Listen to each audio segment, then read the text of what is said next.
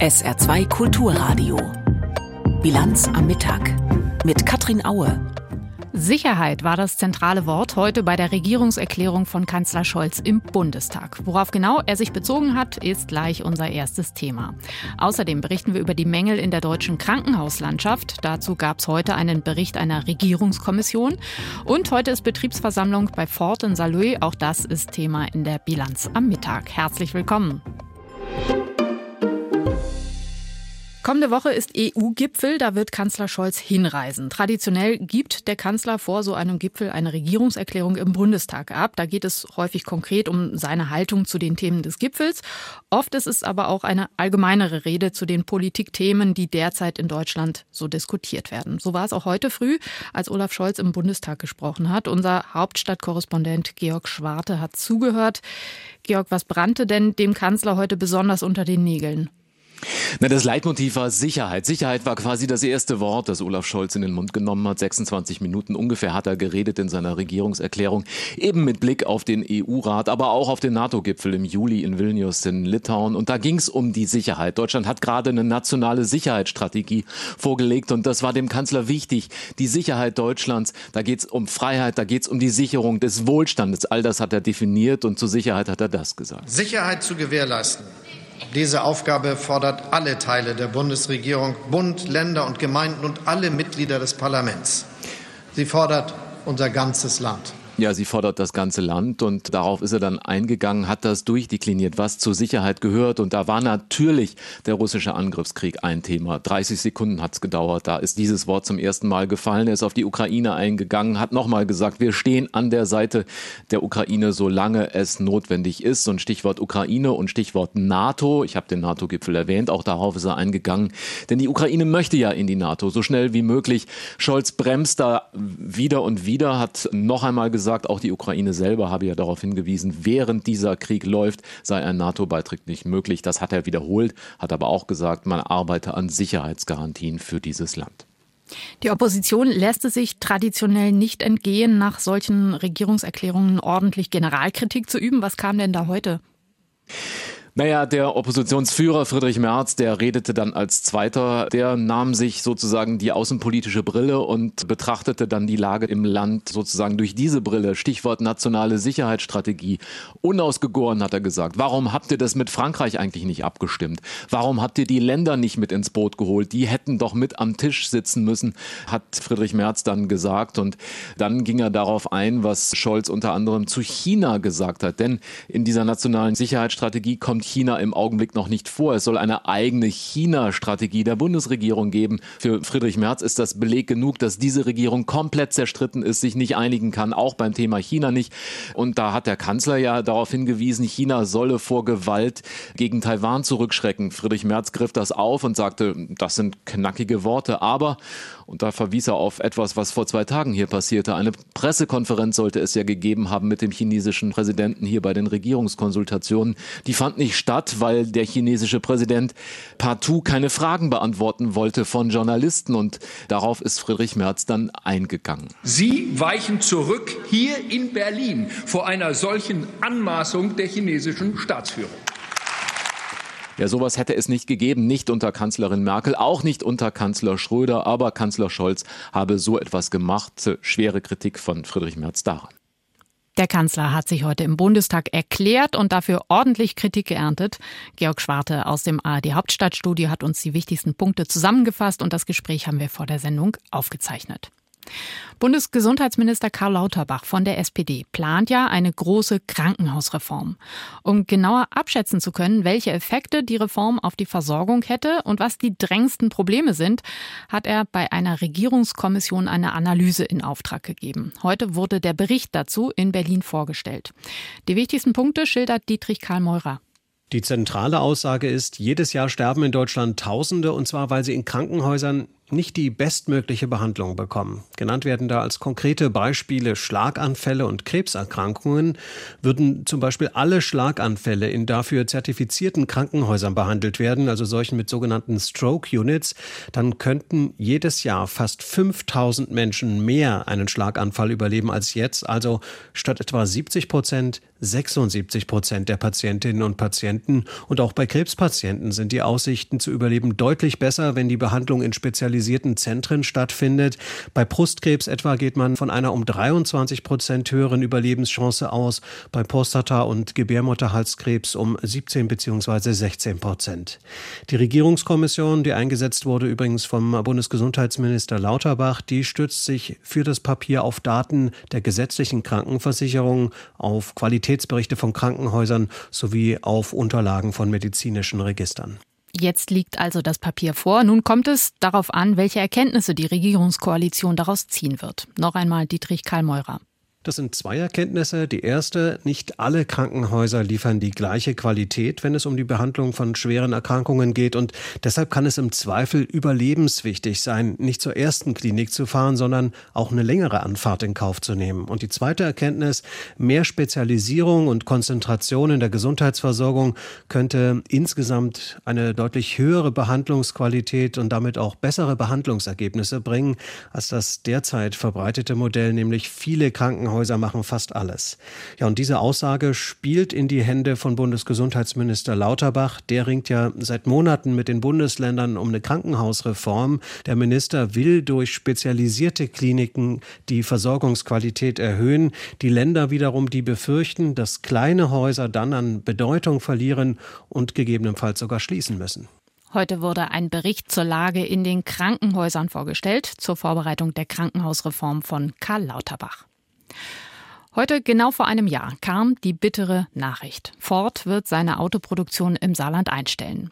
Es ist kein Zufall, dass ausgerechnet heute auf dem Werksgelände in Saarlouis eine Betriebsversammlung stattfindet. Jetzt läuft sie gerade hinter verschlossenen Türen.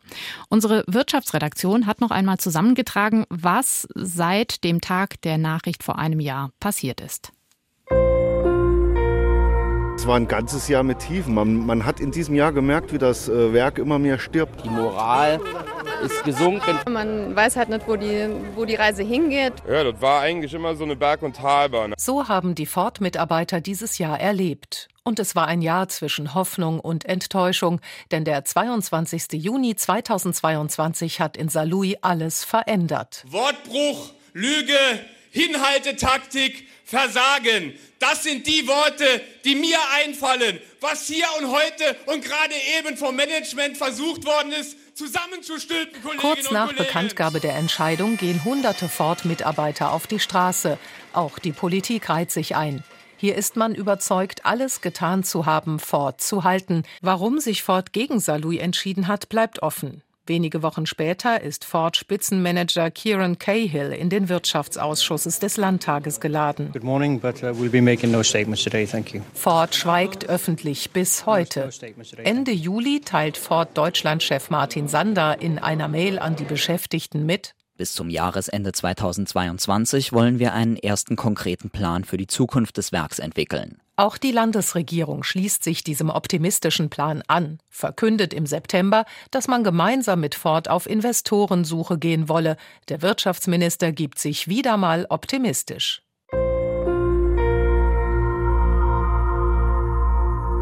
Doch es folgen zermürbende Monate.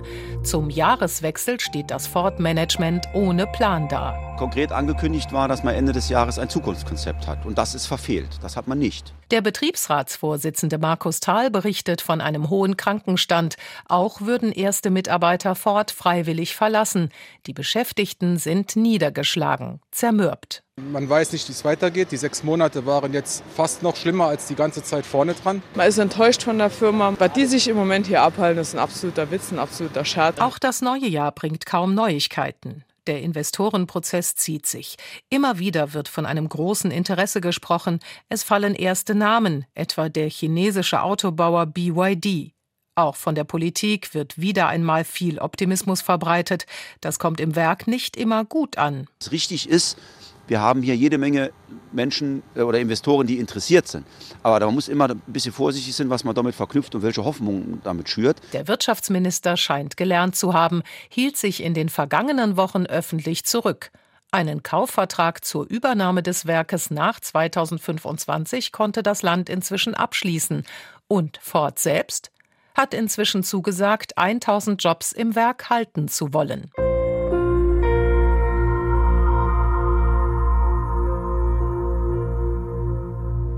Im Frühjahr einigen sich Ford und der Betriebsrat unter anderem auf ein Abfindungsprogramm für Beschäftigte über 55 Jahre. Es gibt Angebote für einen Wechsel nach Köln. Kurz vor dem Jahrestag stellt die IG Metall Forderungen für einen Sozialtarifvertrag auf, rüstet sich damit auch für den Arbeitskampf, sollte es keine für sie akzeptable Nachfolgelösung geben.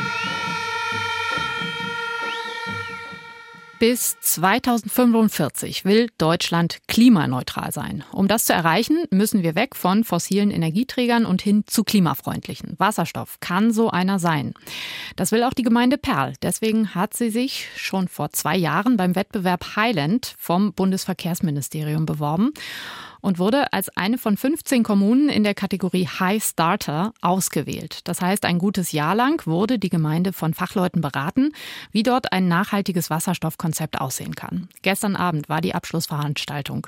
Unser Reporter René Henkgen war dort und weiß, was Perl in Zukunft plant. Ziemlich konkret sind die Pläne einer grenzüberschreitenden Wasserstoffpipeline der Netzbetreiber Creos Deutschland und DRT Gas aus Frankreich. Rund 70 der 100 Kilometer langen Leitungen bestehen bereits auch als Erdgasleitungen und müssen quasi nur auf Wasserstoff umgestellt werden. Die restlichen 30 Kilometer Leitungen würden dann direkt auch als Wasserstoffleitung hinzugebaut werden.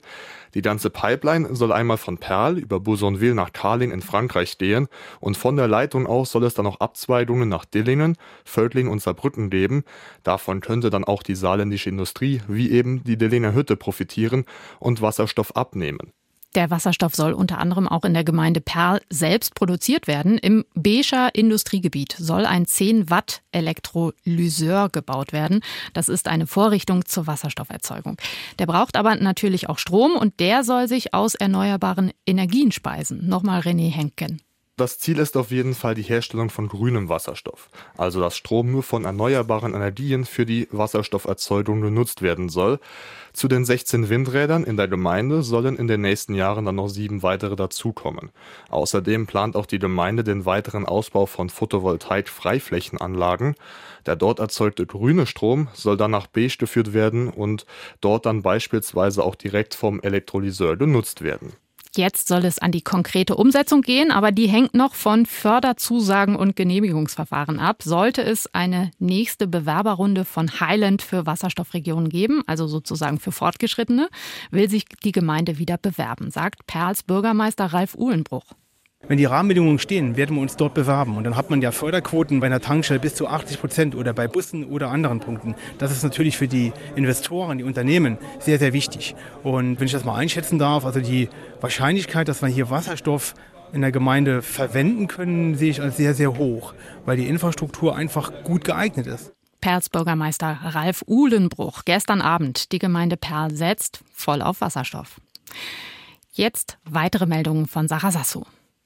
Im Tarifstreit mit der Bahn berät die Gewerkschaft EVG zur Stunde über ihr weiteres Vorgehen. Gegen 14 Uhr will sie ihre Entscheidung bekannt geben, ob es einen unbefristeten Streik oder ein Schlichtungsverfahren gibt. Die EVG hatte die Verhandlungen mit der Bahn gestern Abend für gescheitert erklärt. Verhandlungsführer Loroch sagte zur Begründung, die Laufzeit des angebotenen Tarifvertrags sei mit 27 Monaten zu lang und die Lohnerhöhungen seien zu niedrig und kämen zu spät. Die Bahn kritisierte den Abbruch der Gespräche und warf der EVG vor, nicht kompromissbereit zu sein. Frauen erreichen vor dem Renteneintritt immer mehr Versicherungsjahre. Das geht aus den Zahlen der deutschen Rentenversicherung Bund hervor, über die das Redaktionsnetzwerk Deutschland berichtet. Frauen arbeiten länger und erhalten dadurch in der Regel auch höhere Altersbezüge. Zudem wirke sich die erhöhte Anrechnung von Kindererziehungszeiten durch die Mütterrente aus, heißt es. Ein weiterer Grund für die Entwicklung sei das Auslaufen von Möglichkeiten, die Altersrente bereits mit Erreichen des 60. Lebensjahres zu beziehen. Auf der Strecke Homburg-Zweibrücken könnten ab 2028 die ersten S-Bahnen fahren. Das teilte die Deutsche Bahn mit. Start der Bauarbeiten soll im Oktober 2025 sein. Auf der rheinland-pfälzischen Seite liegen bereits die notwendigen Genehmigungen vor. Auf saarländischer Seite werden sie für Ende dieses Jahres erwartet. Die Baukosten schätzt die Bahn auf 77,5 Millionen Euro. Darin seien auch die Kosten für die Reaktivierung des Bahnübergangs in Einöd und die Verlegung des Haltepunktes Beden enthalten. Beide Vorhaben seien von Bürgern im Zuge der Planungen erwünscht gewesen. In London sitzen auch heute wieder Vertreterinnen und Vertreter von Regierungen aus 60 Ländern zusammen, dazu Unternehmen und Privatpersonen. Bei der zweitägigen Konferenz geht es um Wege zur Unterstützung der ukrainischen Wirtschaft. Dabei setzen die westlichen Verbündeten neben staatlichen Hilfsleistungen eben auch auf private Unternehmen und Investoren. Gestern wurden schon mehrere Milliarden Euro zugesagt. Wie gut gerade privatwirtschaftliches Engagement in der Ukraine schon jetzt trotz des Krieges funktioniert, hat sich unsere Korrespondentin Rebecca Barth schildern lassen. Lviv oder London?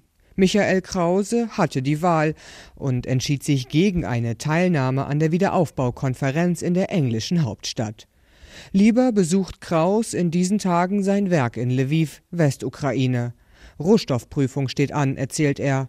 Michael Kraus ist Geschäftsführer der Fixit-Gruppe in Osteuropa. Ich denke, wir müssen hier vor Ort beweisen, zeitnahe und, und bei den Menschen im Land, dass wir schon heute etwas bewegen können und machen können, um die Ukraine wieder aufzubauen und uns daran zu beteiligen an diesem Wiederaufbau. Die Fixit-Gruppe aus Bayern stellt Baustoffe her. Schon seit 2004 ist das Unternehmen mit einer Tochtergesellschaft in der Ukraine tätig. Den Standort nach Beginn des russischen Angriffskrieges aufzugeben, sei nie eine Option gewesen, berichtet Kraus. Ähnlich geht es den Mitarbeitern bei Bayer, die in der Ukraine Saatgut herstellen und sogar während des Krieges Millionen investieren, berichtet Oliver Gierlichs, Generaldirektor des Unternehmens in der Ukraine. Der angenehme Nebeneffekt ist, dass es natürlich auch ein Zeichen der Hoffnung für die Ukrainer ist. Die sehen, wichtige deutsche oder europäische Firmen investieren in das Land. Das wird von denen wahrgenommen und es ist hoffentlich auch ein Anstoß für andere Firmen, sich nochmal zu überlegen, ob es jetzt nicht genau der richtige Zeitpunkt ist, ähm, um dann eben auch fertig zu sein, wenn dann hoffentlich der Krieg äh, in absehbarer Zeit hoffentlich vor, äh, vorbei ist. Oliver Gierlichs ist dieser Tage in London, um sich zu vernetzen, um sich mit anderen Investoren auszutauschen und von seinen Erfahrungen in der Ukraine zu berichten. Die Geschäfte laufen trotz Krieg weiter. Man habe sich umstellen müssen, aber könne immer noch Profit erwirtschaften, sagen Kraus und Gierlichs. Und um Unternehmer wie sie wirbt die Ukraine. Denn ohne die Privatwirtschaft ist der Wiederaufbau des Landes kaum zu schaffen. Michael Kraus glaubt fest an den Standort Ukraine. Es ist natürlich bis heute bei weitem nicht alles optimiert und in einem Zustand, wo man sagen kann, ja, das ideale Land für Investoren. Aber für uns war der Wendepunkt 2017, 2018, wo wir gesehen haben, hier besteht ein wirklich unbändiger Wille, auch der neuen Regierung und des amtierenden Präsidenten, etwas voranzubringen. Diese Annäherung an Europa auch in juristischer und wirtschaftspolitischer Sicht voranzutreiben. Reformen in der Ukraine stehen daher auch auf der Agenda der Wiederaufbaukonferenz in London. Die Ukraine möchte den Krieg nutzen, um in der Zukunft ein besseres Land aufzubauen. Transparenz, Rechtsstaatlichkeit, Justizreform und der Kampf gegen Korruption stehen dabei im Zentrum. Besonders in Bezug auf Finanzhilfen aus dem Ausland, die Ukraine habe bereits viele gute Mechanismen entwickelt, damit Gelder effektiv und transparent eingesetzt werden, sagt Olena Haluschka, Antikorruptionsaktivistin aus Kiew.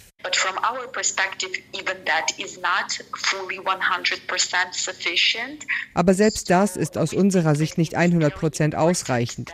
Daher halten wir es für sehr wichtig, dass der Großteil der Gelder für den Wiederaufbau direkt von den internationalen Partnern verwaltet wird. Bis zum Wiederaufbau der Ukraine ist es noch ein langer Weg, aber schon jetzt können ausländische Unternehmen im Land etwas bewegen, meinen Michael Kraus und Oliver Gierlichs. Sie spenden Hilfsgüter, schaffen Arbeitsplätze und zahlen Steuern und schaffen damit vor allem Hoffnung. Teile der chinesischen Regierung waren gerade zu Besuch in Deutschland. Es ging im Wesentlichen um die Frage, wie Deutschland und China auch künftig zusammenarbeiten können, trotz aller Bedenken, zum Beispiel wegen der Menschenrechtslage in China. Fast zeitgleich, wie zum Beweis, erlebt die LGBTQ-Community in China einen neuen Grad an Unterdrückung. Veranstaltungen von Schwulen, Lesben und Transgender-Personen werden verboten oder müssen heimlich stattfinden. Ein wichtiger Treffpunkt in Peking wurde geschlossen. Eva Lambi-Schmidt hat sich zeigen lassen, wo die Community noch ein kleines bisschen Freiheit leben kann. Es ist sehr klein und versteckt. Vom Bürgersteig aus könnte man meinen, es wäre ein Einkaufsladen. Im Schaufenster steht ein Motorrad. Doch dahinter stehen auf dem metallenen Boden ein paar Klappstühle. Es gibt eine kleine Bar, ein paar Getränke und es hängen Bilder an der Wand. Fotoporträts von Menschen, begleitet von kurzen Texten, die eine Geschichte erzählen von Schwulen, Lesben, Bisexuellen und Transgender in China. LGBTQ, diesen Schriftzug sieht man hier nicht, das wäre zu offensichtlich. Offiziell für die chinesischen Behörden geht es um Geschichten von Frauen. Feminismus, das geht. LGBTQ nicht. Was wir hier ausstellen, haben wir vorher ausgewählt, selbst zensiert. 80 Prozent der Sachen, die wir ausstellen, sind tatsächlich über Frauen. So konnten wir überhaupt die Ausstellung möglich machen, in diesem Raum, der ja relativ versteckt ist. Es ist ein Gefühl, dass, wenn wir heute nicht von den Behörden entdeckt werden, es eines Tages vielleicht soweit ist. Genau deshalb will die junge Frau unerkannt bleiben. Ihre Anonymität soll helfen, den Ort so lange wie möglich zu erhalten. Gemeinsam mit anderen Frauen hat sie ihn Mitte Mai erst gegründet, etwa zur selben Zeit, als in der chinesischen Hauptstadt Peking die Schließung des bekannten LGBTQ-Zentrums Beitong für Schlagzeilen sorgte. Dieses hatte sich für Rechte von Schwulen, Lesben und Transgender eingesetzt und beratende Unterstützung angeboten. Es ist sehr schade. Es gibt keinen Weg, so etwas zu verhindern. Wir wollen jetzt trotzdem so viel wie möglich machen. Wir hoffen, dass wir eine Utopie schaffen können und das nicht nur hier in diesem Land, sondern auf der ganzen Welt.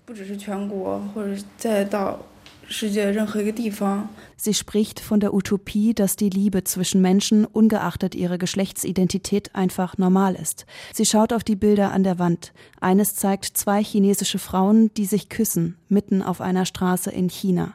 Das ist ihr Lieblingsbild. Ihren Kuss, obwohl er in einer lebhaften Alltagssituation stattfindet, kann ich fühlen. Um alles, was drumherum passiert, muss ich mir keine Sorgen machen. Jeder lebt einfach weiter, als wäre nichts gewesen. Geht vorbei, liefert Essen aus.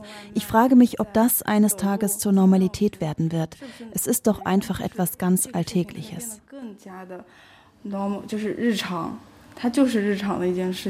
Doch in China ist es das nicht, auch wenn Homosexualität in der Volksrepublik im Jahr 1997 entkriminalisiert wurde. Das Thema ist in vielen Familien tabu.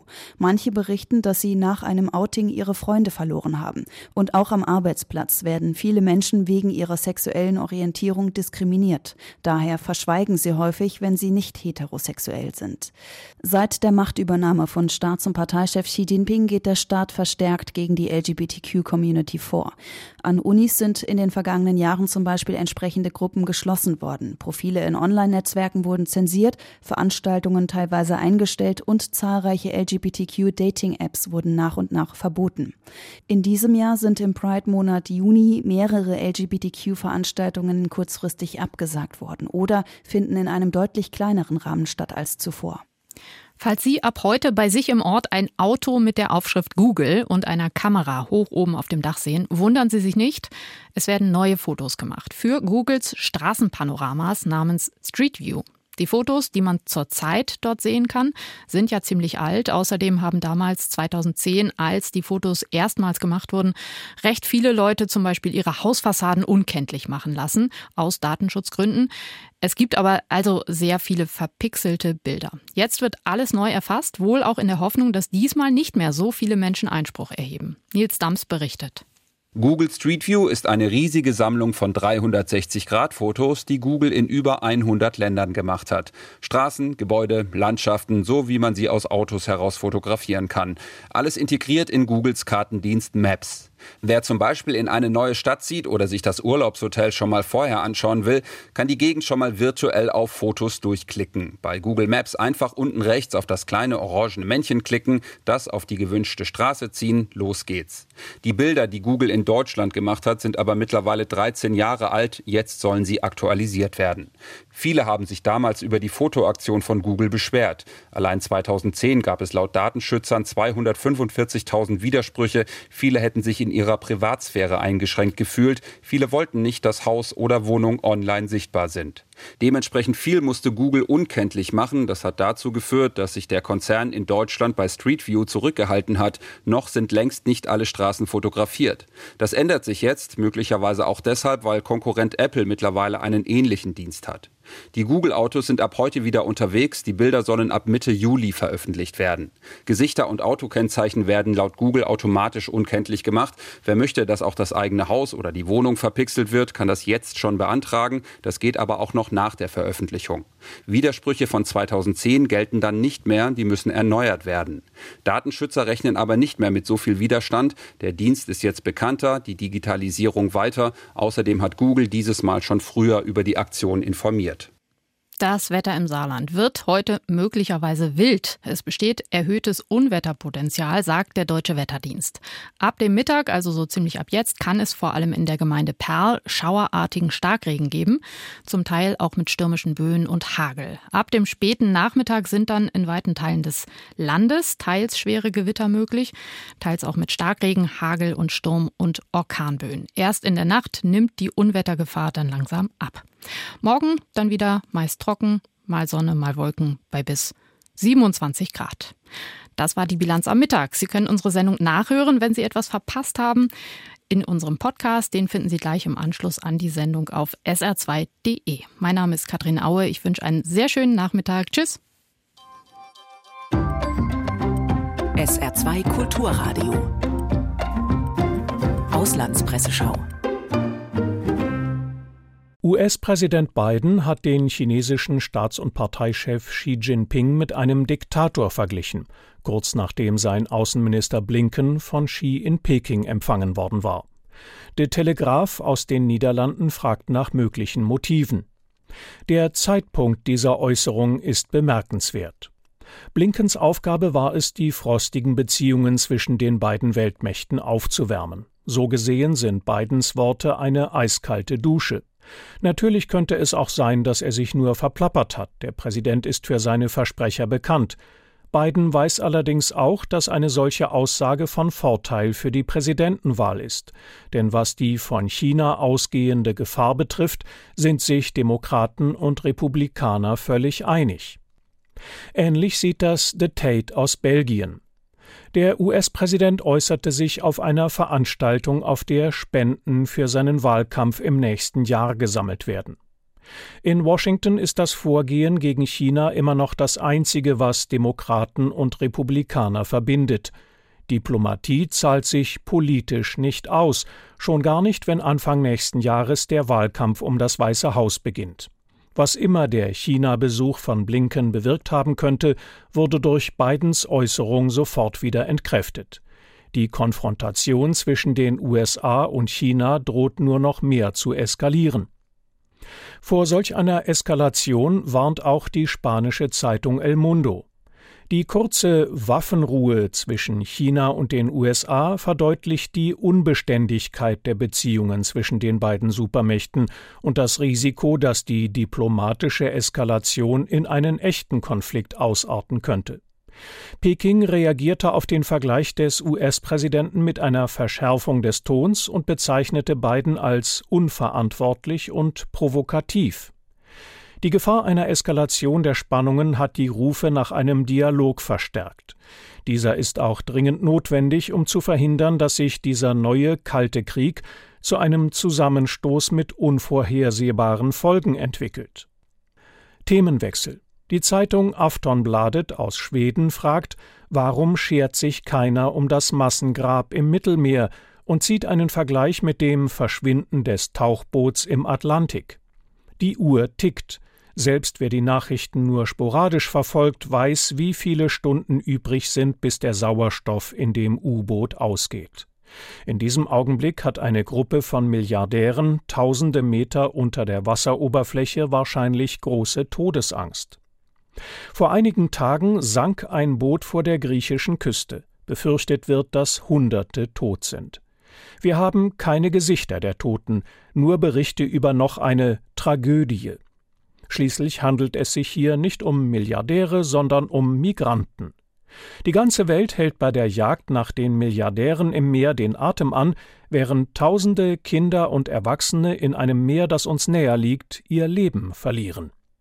Das waren Auszüge aus Kommentaren der internationalen Presse, zusammengestellt von Felix Sprung.